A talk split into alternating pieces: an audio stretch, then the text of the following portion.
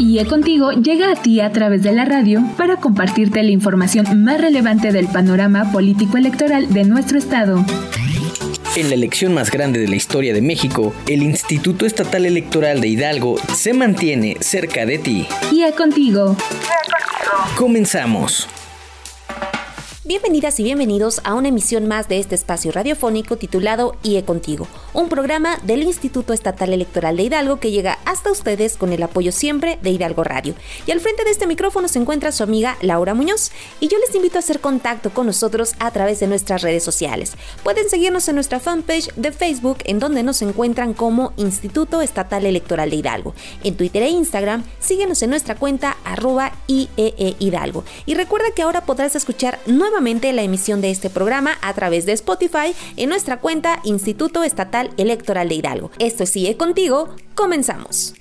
Amigas y amigos, iniciamos este programa platicándoles sobre la aprobación en reciente sesión del Consejo General de los diseños y especificaciones técnicas de la documentación y materiales electorales, los cuales serán utilizados durante la renovación de las 30 diputaciones locales. Y es que la Comisión Unida de Capacitación y Organización Electoral de este instituto, en coordinación con el Instituto Nacional Electoral, es el ente encargado del diseño de estos documentos y materiales. De entre los diseños de los documentos electorales que fueron aprobados se encuentra el acta de la jornada electoral. Se trata de un documento en el que se plasman los resultados de la votación y los detalles de la casilla el día de la elección. También fue aprobada la boleta electoral. Como saben, es quizá el documento más importante, ya que sobre la boleta marcamos a quién le vamos a confiar nuestro voto. Sobre este papel estarán puestas nuestras esperanzas y convicciones políticas. Otros documentos importantes que se aprobaron fueron las actas de escrutinio y cómputo, documento en el que las y los funcionarios de casilla anotan los resultados de este ejercicio directamente en las casillas, una vez concluida la jornada electoral, como ya lo sabemos. Además, también fueron aprobados los carteles de los resultados de la votación, de los resultados preliminares y de resultados de cómputo distrital, los cuales se publicarán en las casillas también al término de la jornada electoral. Del mismo modo se aprobaron los cuadernillos para hacer las operaciones de escrutinio y cómputo de casilla y casilla especial, junto con la guía de apoyo para la clasificación de votos. La hoja de incidentes es uno de los 23 documentos que ya se aprobaron para estas elecciones. Ahí se anota detalladamente toda la información sobre los incidentes que pudieran ocurrir en la casilla el día de la jornada electoral. Igualmente, algunos de los documentos contemplados para la elección y que también fue aprobado es la plantilla braille. Y esta plantilla tiene la finalidad de garantizar que las personas con discapacidad visual accedan con plenitud a su derecho al voto libre y secreto. Por otro lado, también fueron aprobados los materiales electorales, entre los que destacan el cancel electoral, las propias urnas, las cajas paquetes electorales, las mamparas especiales, las bases portaurnas, las cajas contenedoras de material electoral, los marcadores de boletas y los sacapuntas doble. Como pueden ver, amigas y amigos, detrás de cada documento y material electoral existe un intenso trabajo de mucha gente que se dedica a su elaboración. La revisión de estos documentos es exhaustiva y pasa por muchos filtros para asegurar a todas y todos los electores que su voto será ejercido, contado y defendido. Y ahora es momento de nuestra sección Entre Palabras. En esta ocasión nos acompaña el maestro Guillermo Corrales Galván, él es director ejecutivo jurídico de este instituto, quien nos hablará sobre la revisión de la documentación que presentaron las y los aspirantes a una candidatura a las diputaciones locales. Adelante. Nuestro espacio de entrevista. Entre Palabras. Entre Palabras. Amigas y amigos, el día de hoy tenemos una entrevista muy especial. Se encuentra con nosotros el maestro Guillermo Corrales Galván. Él es director ejecutivo jurídico del Instituto Estatal Electoral de Hidalgo. Bienvenido, maestro, a los micrófonos de IE Contigo. Muchas gracias, Laura. Buenas tardes a todas y todos quienes nos escuchan y como siempre, pues un gusto que me inviten y estar aquí en el programa. Bueno, pues nos encontramos ante uno de los momentos decisivos y más importantes tanto del proceso electoral local ordinario para la renovación del Congreso local como del proceso electoral local extraordinario para la renovación de los ayuntamientos en Ixmiquilpan y Acasochitlán. Y es que me refiero al periodo de registros y de validación de la documentación presentada por los partidos políticos recientemente. Como saben, en el calendario electoral se programó realizar primero el registro de las candidaturas a diputaciones locales, el cual concluimos de forma exitosa. Así que platícanos, maestro, cómo se llevaron a cabo estos registros y en qué consiste la revisión documental, quiénes intervienen y por qué es tan importante esta actividad en este momento del proceso electoral. Claro, Lau, pues sí fue muy exitosa. La verdad es que el éxito se basa en, la metodología utilizada por el instituto para recibir eh, las solicitudes de registro. Estamos hablando de poco más de 580 eh, personas que solicitaron un registro por una candidatura de 13 partidos políticos y dos coaliciones. Eh, es un éxito porque se lograron sin contratiempos, se lograron con el respeto a las medidas sanitarias por parte de las representaciones partidistas y de las dos coaliciones registradas.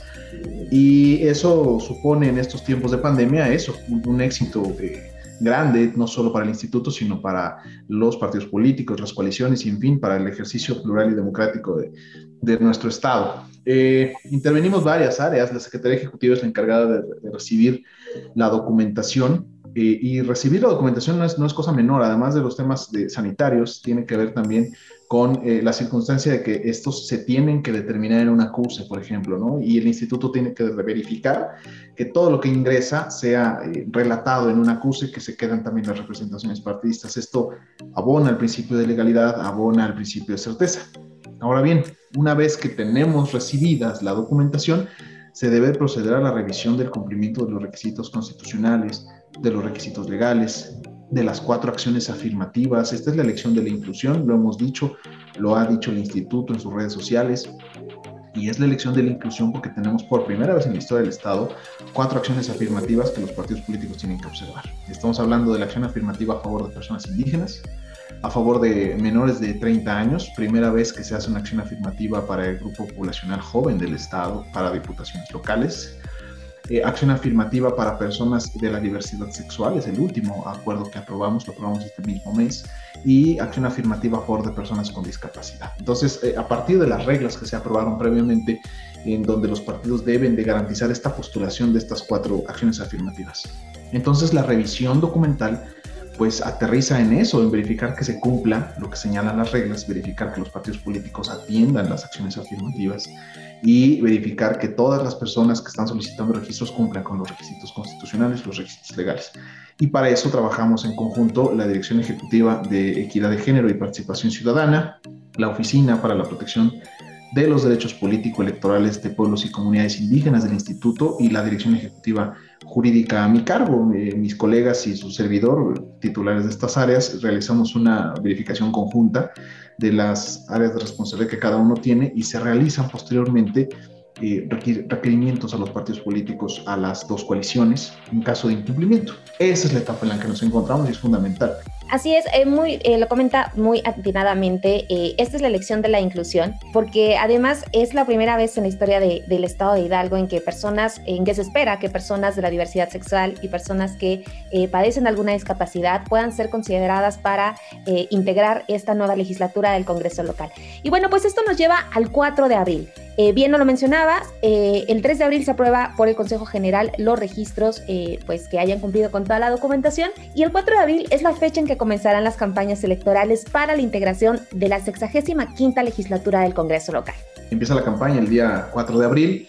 Fenece termina, como lo marca la legislación, el miércoles previo a la jornada electoral. Son eh, los días necesarios y los días que señala el Código Electoral para que los candidatos y las candidatas presenten ante la sociedad sus propuestas de campaña. Esto, esto tiene que ver directamente con el ejercicio plural, el ejercicio democrático que tiene eh, los partidos políticos y las coaliciones y, que sobre todo es la oportunidad que tiene la ciudadanía de conocer las propuestas de sus diputados locales, que no es cosa menor, Lau, porque ellos son quienes diseñarán el marco legal estatal, quienes actualizarán las leyes y las leyes que, repercuten directamente en, la ciudadanía, ¿no? Y no solo en, en, su forma de organizarse, en su forma de vivir, a veces incluso en su bolsillo. Entonces, no es un tema menor las diputaciones locales, a veces pareciera un tema menor, pero no lo es, ¿no? Entonces, es importantísimo que se cumplan estos principios y, que se cumpla esta etapa tan fundamental como son las campañas electorales. Efectivamente, empiezan el, el, el, domingo 4 de abril y terminan el miércoles previo al día de la jornada electoral. Bueno, esto es en cuanto a las diputaciones, eh, al proceso electoral eh, local ordinario que eh, pues renovará la integración del Congreso local. Por otro lado, maestro, del 9 al 14 de abril se tiene contemplado el periodo de registros de las planillas que competirán en la elección extraordinaria de ayuntamientos que tanto hemos mencionado en el municipio de Ixmiquilpan y Acasochitlán. ¿Qué nos puede comentar al respecto? Pues que vamos a recibir alrededor de 400 registros del 9 al 14 de abril son seis días de registro, a diferencia del periodo de diputaciones locales, que son cinco días para registrar. Aquí son seis, así lo marca la ley, el código electoral. Y bueno, pues tendremos también la recepción de las solicitudes de registro que hagan los partidos políticos y la coalición que está registrada. También eh, referirte que no hubo eh, solicitud de candidaturas comunes, que se venció el plazo el 25 de marzo pasado. Entonces, bueno, pues sí, recibiremos casi 400 registros de estos dos ayuntamientos eh, participan en este ejercicio democrático 11 partidos políticos, no participan tres partidos políticos nacionales de nuevo registro, pero sí participan todos aquellos que, lo hicieron en el proceso de ayuntamientos ordinario, que como sabes acabó apenas el pasado 15 de diciembre. Entonces, eh, sí, vamos a recibir del 9 al 14 de abril las solicitudes de registro de los partidos políticos y de la coalición previamente registrada para Ixmiquilpan. En Acasochitlán no tenemos ninguna coalición y, bueno, pues recibiremos estas solicitudes de registro y realizaremos la misma temática que realizamos en este momento para diputaciones locales. Revisión posteriormente de los requisitos legales, de los requisitos constitucionales y pues las campañas de Acasochitlán y de Ixmiquilpan empiezan el 24 de abril. Por diseño legal, las campañas de ayuntamientos duran un poco menos que las campañas de diputaciones locales y la de la gubernatura. Por eso no inician al mismo tiempo. Por eso la de diputados y diputadas, la campaña inicia el 4 de abril y la de ayuntamientos de Acasochitlán y de Ixmiquilpan inicia 20 días después, el día 24 de abril. Las dos terminan el miércoles anterior a la jornada y todo se vota el gran día de eh, la fiesta democrática que va a ser el próximo 6 de junio, no solo en Hidalgo, sino en todo el país. Bueno, pues ahí lo tienen, amigas y amigos. Estas fechas eh, es muy importante tenerlas en el mapa, tenerlas presente, porque pues eh, si bien todos y todos pues estaremos viviendo eh, un, proceso electoral concurrente, únicamente los municipios de Ixmiquilpan y de Acasochitlán pues estarán eligiendo, además de, eh, votar por las diputaciones federales, de las, por las diputaciones locales, pues estarán renovando sus ayuntamientos. Bueno, pues estuvo con nosotros el maestro Guillermo Corrales Galván, él es director ejecutivo del Instituto Estatal Electoral de Hidalgo. Muchas gracias maestro por acompañarnos y nosotros seguimos con más información. Amigas y amigos, antes de irnos a una pausa, quiero compartirles que la convocatoria dirigida a la ciudadanía interesada en trabajar como supervisor o supervisora electoral y capacitador o capacitadora asistente electoral local para los procesos electorales locales ordinario y extraordinario 2020-2021, bueno, pues se ha ampliado ocho días. Y es que el Instituto Estatal Electoral de Hidalgo amplió este plazo con la finalidad de captar un mayor número de aspirantes en el procedimiento de reclutamiento, selección y contratación de ambas figuras por lo que se amplía esta convocatoria hasta el próximo 6 de abril. Si te interesa, consulta la convocatoria íntegra en www.ieehidalgo.org.mx. Y bueno, ha llegado el momento de ir a una pausa. Les esperamos con más información en nuestro siguiente bloque de IE Contigo. Con tu voto, serás protagonista en la elección más grande de la historia. En breve regresamos a IE Contigo. IE Contigo. No le cambies. Tu participación y tu voto serán pieza clave el día de las elecciones. El próximo 6 de junio, mi voz es mi voto. Estamos de regreso en IE Contigo. Queridas y queridos radioescuchas, estamos de regreso en este segundo bloque de IE Contigo. Y quiero platicarles que el Instituto Estatal Electoral de Hidalgo y la Procuraduría General de Justicia del Estado de Hidalgo unen lazos de colaboración para desarrollar estrategias que permitan atender temas como la capacitación en prevención de delitos electorales, la cultura de la denuncia, la inhibición, atención y sanción de la violencia política contra las mujeres en razón de género, además de llevar a cabo acciones de blindaje electoral durante el desarrollo de los procesos electorales electorales locales ordinario y extraordinario 2020-2021 de diputaciones locales y ayuntamientos en Acasochitlán e Ixmiquilpan respectivamente. Y es que a través de la firma de un convenio de colaboración signado entre ambas instituciones se consolidó el compromiso de velar por el adecuado desarrollo de los procesos electorales que hoy nos ocupan en Hidalgo, así como del pleno ejercicio de los derechos político-electorales de la ciudadanía. Y como anfitrión y testigo de honor contamos con la presencia del secretario de Gobierno, Simón Vargas Aguilar, y como firmantes a la consejera presidenta de este órgano electoral, Guillermina Vázquez Benítez, al Procurador General de Justicia del Estado de Hidalgo, Raúl Arroyo, al fiscal especializado en delitos electorales, Sergio Zúñiga Hernández, al secretario ejecutivo de este instituto, Uriel Lugo Huerta, y a la magistrada presidenta del Tribunal Electoral del Estado de Hidalgo, Rosa Amparo Martínez Lechuga. En su intervención, el secretario de Gobierno Simón Vargas citó que a nivel internacional es importante fortalecer valores como la integridad y la honestidad, a impulsar la transparencia y rendición de cuentas, así como promover la cultura de la denuncia, ya que actualmente la sociedad es una aliada en la justicia y su participación activa es detonante para seguir trabajando en el fortalecimiento de las instituciones, por lo que conminó a las de los presentes a impulsar la participación en todas las esferas de la sociedad, recuperar la confianza de la población en las instituciones públicas y a trabajar con integridad, ya que sin ella, mencionó, ningún éxito real es posible. Por su parte, la consejera presidenta Guillermina Vázquez Benítez destacó que los procesos electorales y la representación política son bienes democráticos colectivos. De ahí que cuando se comete un delito electoral, toda la sociedad resulta afectada, y dicha afectación es perceptible con la amenaza o contaminación hacia la sana, cabal y pacífica competencia. Y este tipo de delitos atenta contra la confianza, la transparencia y la garantía del voto libre, universal y secreto. La consejera presidenta precisó que el convenio signado entre ambas instituciones es atendido con convicción y responsabilidad, acorde a la facultad legal de velar por el adecuado desarrollo de los procesos electorales, así como del pleno ejercicio de los derechos político-electorales de la ciudadanía.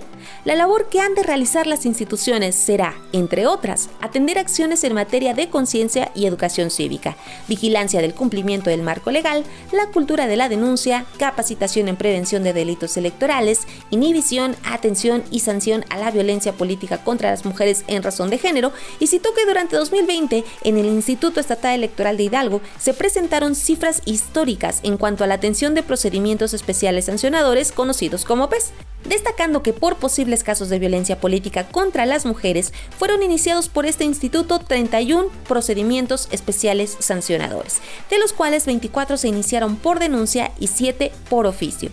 En su oportunidad, el procurador Raúl Arroyo explicó que en Hidalgo hay una triada que atiende los asuntos electorales, cada quien desde su nivel de responsabilidad, pero todos queriendo fortalecer los procesos democráticos. Destacó que en Hidalgo hoy se da inicio a una nueva etapa y reconoció la calidad en el órgano administrativo electoral para resolver durante 2020 un proceso electoral complejo, mientras que subrayó que la Procuraduría del Estado también ha realizado acciones para atender la denuncia y prevención de delitos electorales, al establecer una guía de actuaciones del Ministerio Público para la atención en delitos electorales. Y bueno, pues en dicha actividad también estuvieron presentes las y los consejeros electorales Blanquestela Tolentino Soto, Miriam Saray Pacheco Martínez, Salvador Domingo Franco Azad, Cristian Uciel García Reyes, Francisco Martínez Ballesteros y Augusto Hernández Abogado.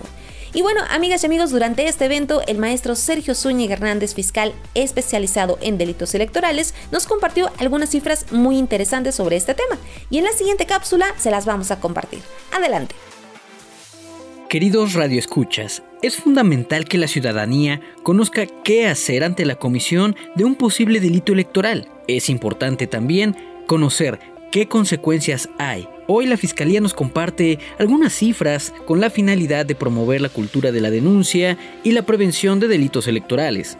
En el pasado proceso electoral 2019-2020 para la renovación de ayuntamientos, la Fiscalía Especializada en Delitos Electorales de Hidalgo registró 308 carpetas de investigación por denuncias iniciadas en las agencias del Ministerio Público del Estado, así como en la propia Fiscalía de Delitos Electorales. 372 actas circunstanciadas derivadas de denuncias anónimas que se recibieron vía telefónica a través de Procuratel, Fedetel, el C5I y el número 089 vías por las cuales la ciudadanía pudo realizar la denuncia de posibles delitos electorales. Asimismo, se dio a conocer el número de personas detenidas durante las diversas etapas que conformaron el proceso electoral. Durante la etapa de campañas fueron detenidas 12 personas. En la etapa de veda electoral fueron detenidas 14 personas. Y el día de la jornada electoral del 18 de octubre fueron detenidas 13 personas, en total 39 personas. Los delitos electorales más recurrentes durante el proceso electoral fueron 74 por compra de votos, 53 por violencia política contra las mujeres en razón de género, 25 delitos cometidos por las y los servidores públicos, 8 por proselitismo en veda electoral y 8 por proselitismo el día de la jornada electoral, así como 140 carpetas más por diversos motivos que se agrupan en una lista más extensa. En total fueron conformadas 308 carpetas de investigación por presuntos delitos cometidos contra la ley general en materia de delitos electorales. Los municipios con mayores incidencias en la comisión de delitos electorales fueron Tizayuca con 7 casos, San Felipe Orizatlán con 7 casos, Huejutla 9 casos, Misquiahuala de Juárez 21 casos y Pachuca de Soto con 32 casos. Asimismo, la Fiscalía informó que la cultura de denuncia ciudadana ha permitido elevar las cifras de atención de los delitos electorales. Tras cada proceso electoral existe un mayor número de denuncias y personas detenidas.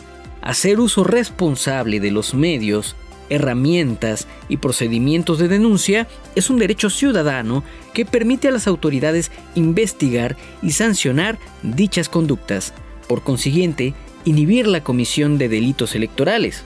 Esta es la importancia del reciente convenio firmado entre el Instituto Estatal Electoral de Hidalgo y la Procuraduría General de Justicia del Estado de Hidalgo a través de la Fiscalía Especializada en Delitos Electorales. El próximo domingo 6 de junio, la ciudadanía acudirá a las urnas para ejercer su voto. Las autoridades electorales velaremos para que cada voto cuente y sea respetado. El próximo 6 de junio todas y todos a votar. Por una sociedad incluyente. Democracia en rumbo. Democracia en rumbo. En el Instituto Estatal Electoral de Hidalgo hemos denominado este proceso electoral local 2020-2021 como la elección de la inclusión, ya que por primera vez en la historia de nuestro estado, las postulaciones al Congreso de Hidalgo contemplan obligatoriamente un espacio en las fórmulas para personas pertenecientes a grupos de atención prioritaria, para aquellas que históricamente han padecido la desigualdad, discriminación y subrepresentación, y que no han gozado sus derechos políticos electorales en su totalidad, derivando con ello que sus necesidades y sus voces no han sido atendidas. Las reglas inclusivas de postulación implementadas por el Instituto Estatal Electoral de Hidalgo para la renovación de las 30 diputaciones locales describe detalladamente los criterios que deberán atender los partidos políticos para hacer realidad la participación efectiva y la eventual representación de personas con discapacidad, de jóvenes menores de 30 años, de personas de la diversidad sexual y de pueblos y comunidades indígenas. Justamente, nos encontramos en un momento decisivo en la organización del proceso electoral, luego de haber concluido satisfactoriamente el periodo de solicitudes de registro de candidaturas. Durante cuatro días de intensa actividad y con estricto apego a las recomendaciones de salud y sana distancia, recibimos la documentación de casi 600 personas que estarían integrando aproximadamente 300 fórmulas que contenderán en las elecciones electorales. Hoy podemos afirmar que, en el proceso electoral para la integración del Congreso del Estado, no habrá candidaturas comunes.